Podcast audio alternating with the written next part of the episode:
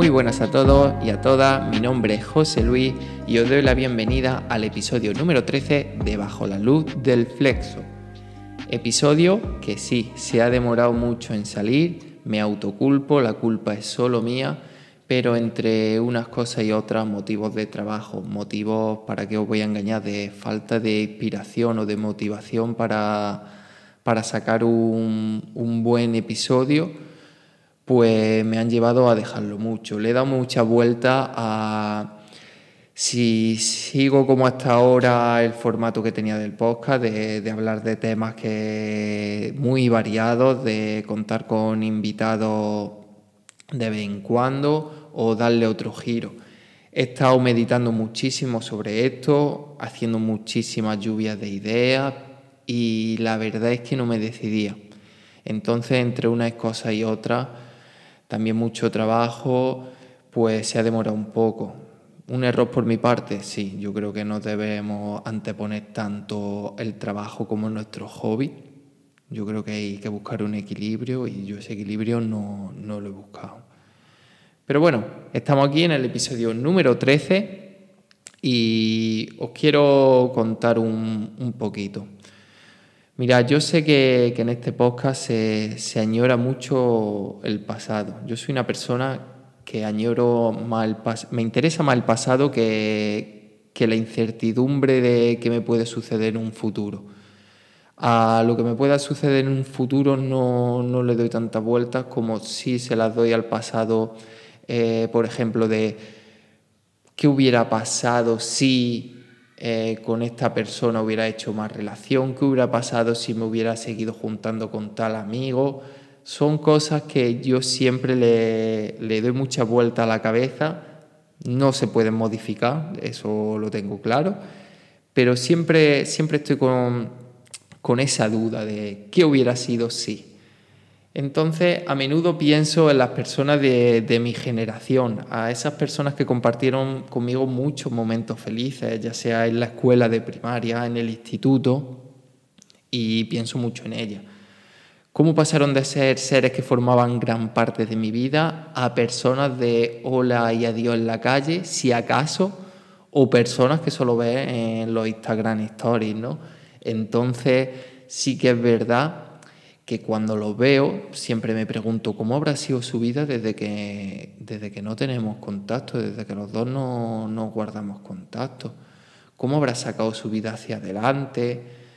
Eh, si tiene pareja, me pregunto cómo lo habrá conocido, qué, qué habrá sido lo que le habrá enamorado de, de, esa persona con la que está. Siempre tengo esas dudas y mi mente siempre está ma maquinando cosas de esas sobre esos seres. Entonces, yo sé que todas las generaciones han vivido dificultades sociales por un problema u otro que ha pasado en la sociedad, pero yo concretamente, pues claro, no voy a hablar de otra, sino de la mía. Y a nosotros, a la generación, yo nací en el 91, pues a, mi generación pues nos afectó mucho la crisis del ladrillo, la, la gran crisis esta que hubo. Fue una época muy convulsa, ya que a mí me pilló en el instituto, bueno, mm, no me, no me pilló en el instituto, miento, me pilló en la universidad, pero sí que es verdad que ya en el instituto un maestro de economía no, no hablaba de lo que se avecinaba, que, que la, era muy claro lo que se avecinaba, según él, y sí que es verdad que ahí no, yo no le di muy, mucha importancia, yo nunca había vivido una crisis de esas magnitudes como la que hubo, entonces yo, bueno, si viene una crisis, vamos a ver, pero no, no sabía lo que era una crisis hasta, hasta que lo viví. Y bueno, como, me, eh, como he dicho, pues eh, en el instituto eh, era una época muy convulsa porque creo que se le hace tomar a, la, a las personas muy jóvenes, 16 años, ya, eh, es decir, eh, su destino, ¿no? ¿Qué, ¿Qué, destino va a tomar tú en la vida? ¿Qué camino va a coger la vida? Yo creo que una persona con 16 años no tiene muy claro lo que, lo que va a hacer en la vida. Hay personas de muchísima más edad que todavía no lo tienen claro. Imagínate, imaginar una persona de 16 años, un adolescente de 16 años, que lo que menos quiere pensar en un futuro lejano quieres estar viviendo el momento y es normal. Entonces, para mí esa época fue muy convulsa. ¿Va a estudiar? Sí, yo sabía que, quería estudiar. Yo lo tenía muy claro desde el primer momento que, quería ir a la universidad. No tenía tan claro la carrera que, quería hacer. Sí que es verdad que tenía varias opciones. Siempre me ha gustado el periodismo. La docencia me encantaba porque eh, la vida en el colegio me, me gusta mucho. Yo cuando era niño pensaba eh, eh, pensaba, vivir, que un maestro esté viviendo de cada día esto, tiene que molar. Y así es. Luego con el tiempo, cuando, ya, cuando me hice profesor, vi que ahí tenía razón, que esa vida era la que, la que a mí me gustaba. Entonces, pierdo el hilo, perdón. Eh, te hacen decidir, ¿no? Te hacen decidir qué quieres estudiar y hay gente que estudió, hay gente que no quiso más, que no quiso seguir en el instituto y, se fue a trabajar. En mi pueblo hay un sector industrial muy grande, de la industria del automovilismo, en el que era fácil por esa época buscar trabajo, ya que había mucha demanda de trabajo, había muchas pequeñas fábricas muy emergentes que que buscaban trabajadores o la gran propia gran fábrica de allí que, buscaban, buscaban trabajadores. ¿Qué pasa? Que una vez que pasó el tiempo, al muy poco tiempo fue cuando estalló la crisis y yo me pregunto, ¿cómo sacaron a esas personas que no estudiaron su vida adelante? Porque yo sí sé cómo más o menos las personas que estudiaron, que sí lo veía en la universidad, tenían más relación cómo estaban sacando o cómo le estaba afectando de alguna manera la crisis u otra, o no, o no le estaba afectando.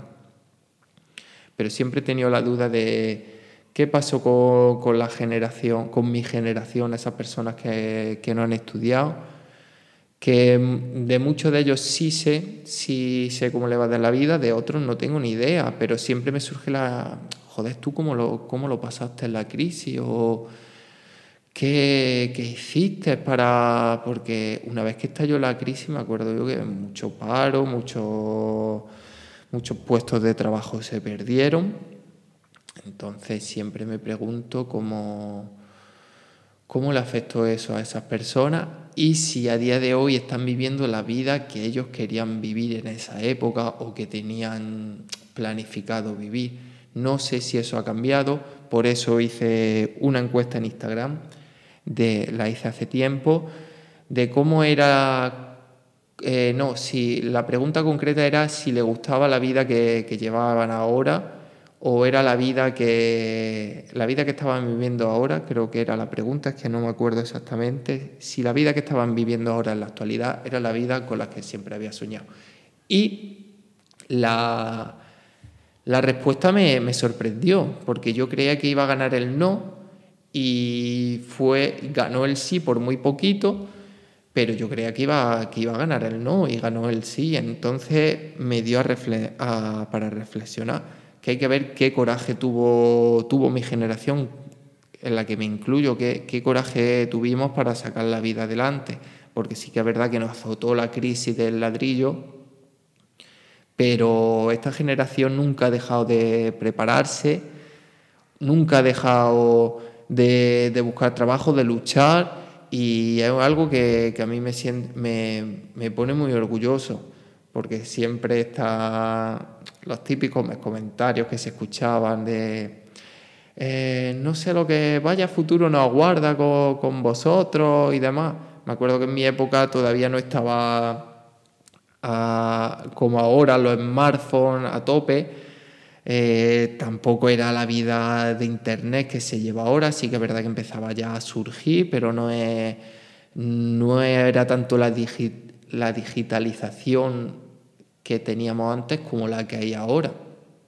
Eh, entonces sí que es verdad que yo veo que, que nuestra generación ha luchado muchísimo y, es de valorar, es de valorar a todas esas personas que perdieron su empleo. Yo conozco muchos amigos que perdieron su empleo, pero han seguido luchando.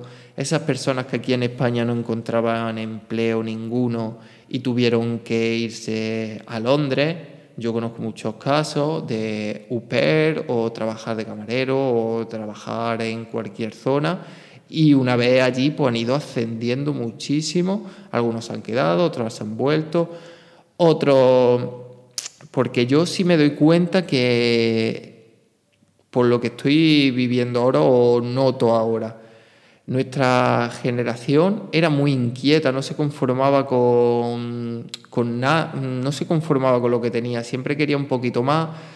Eh, no había muchas fronteras y en el pueblo o en nuestra provincia no había, no había trabajo, no había miedo a irse fuera, no había miedo a irse a una gran ciudad como Madrid, como Barcelona, como Londres, por ejemplo, y era una cosa que a mí me sorprendía porque eh, yo mm, pensé muchas veces cuando antes de estudiar oposiciones, cuando la oposición, cuando en épocas anteriores de que yo me estuviera preparando las oposiciones, que no sabía qué hacer, decía, he estudiado magisterio, me tengo que sacar unas oposiciones, apenas están sacando plazas. Estaba muy desanimado y claro, como todo el mundo, pues venga, Aquí en España no está habiendo trabajo debido a la crisis, hay muchísimo paro, pues venga, pues nos vamos a Londres, que, que era como nuestra vía de escape, Londres, había mucho trabajo en Londres, ¿qué trabajo había? Sí, pues trabajo precario, pero bueno, eh, se decía que allí ya estaba aprendiendo un idioma, que cuando las cosas mejoraran aquí podía volver, que allí se, avanzaba o se escalaban los puestos de trabajo más fácil que, aquí en España. Entonces yo pensé también en irme a Londres. Sí que es verdad que no fue un pensamiento, venga, me tengo que ir. No, yo sí, pues estaba ahí la opción, pero nunca, nunca en verdad eh, había pensado en dar el paso, decir, venga, me voy para allá. Pero había gente de mi generación que sí, había gente de mi generación que no lo dudaba ni un momento y se atrevía y es muy de valorar. Yo, yo siempre pienso que nuestra generación, eh, la verdad que hemos sido muy valientes, hemos sido muy preparados, nos decía la generación perdida. Creo que a priori ese nombre decía, vale, por la crisis, pues ha sido una generación perdida. Pero yo creo que poco a poco hemos da un golpe en la mesa y de perdía nada, porque todas las personas que, tengo relación de, esa generación, pues la verdad que de un modo, de un modo u otro se han ganado la vida de, de maravilla. Entonces es muy de valorar eso. Es de muy mm, de mucho coraje y mucho valor. Sí que es verdad que después, pues con el COVID también nos no ha pillado otra gran crisis como la del COVID, el confinamiento, ya no es tanto a nuestra generación, pero sí, parecía que, que ya dejábamos atrás la crisis del ladrillo, que ya todo iba hacia adelante, íbamos subiendo, subiendo, subiendo, y de repente, puff, otro, otro varapalo con, con el COVID. En definitiva, yo creo que muchas veces, como he dicho, pienso en, todas estas personas. Cuando las veo por la calle con algunos que me paro a hablar, con algunas personas les pregunto y cuando me hablan que, que tienen trabajo, que tienen piso, que están formando familia, a mí me pone realmente feliz porque la cosa pintaba chunga. Y de un modo u otro, mejor o peor, pues todos hemos salido adelante y para mí me pone muy contento. Y era de esto, era de esto lo que quería hablar hoy en el podcast. Ha sido un episodio cortito, pero tenía muchas ganas. Tenía muchas ganas porque a raíz de la pregunta que, hice en Instagram, de si la gente estaba contenta con la vida que, que, había elegido y ganó el sí, pues que a mí me sorprendió, la verdad.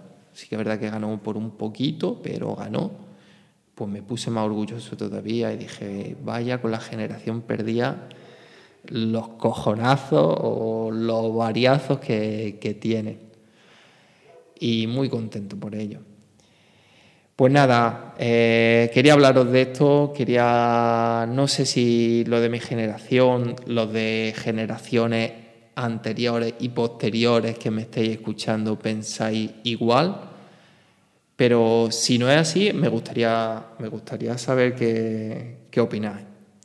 No, no, dudéis en escribirme por Instagram. Nunca, nunca he dado, ahora que lo pienso, nunca he dado mis redes sociales por aquí, por este podcast. Pero bueno, la, digo, arroba vivistoteles Instagram y arroba vivi-celu en, en Twitter. Así que quien quiera escucharme, hay gente que me escucha de, de otros países, lo sé, pues mucha curiosidad en ver quién soy y demás. No, no dudéis en seguirme y en entablar contacto conmigo, en decirme vuestra opinión y, y demás, ¿vale? Pues hasta aquí el episodio de hoy. Muchas gracias por vuestra espera, muchas gracias por escuchar este podcast. Somos muy pocos, pero sé que hay gente que ha escuchado todos los episodios o casi todos y eso me pone muy contento. Muchas gracias de corazón y prometo que el episodio 14 no se va a demorar tanto como se ha demorado este episodio 13. Muchas gracias a todos y a todas. Hasta la próxima.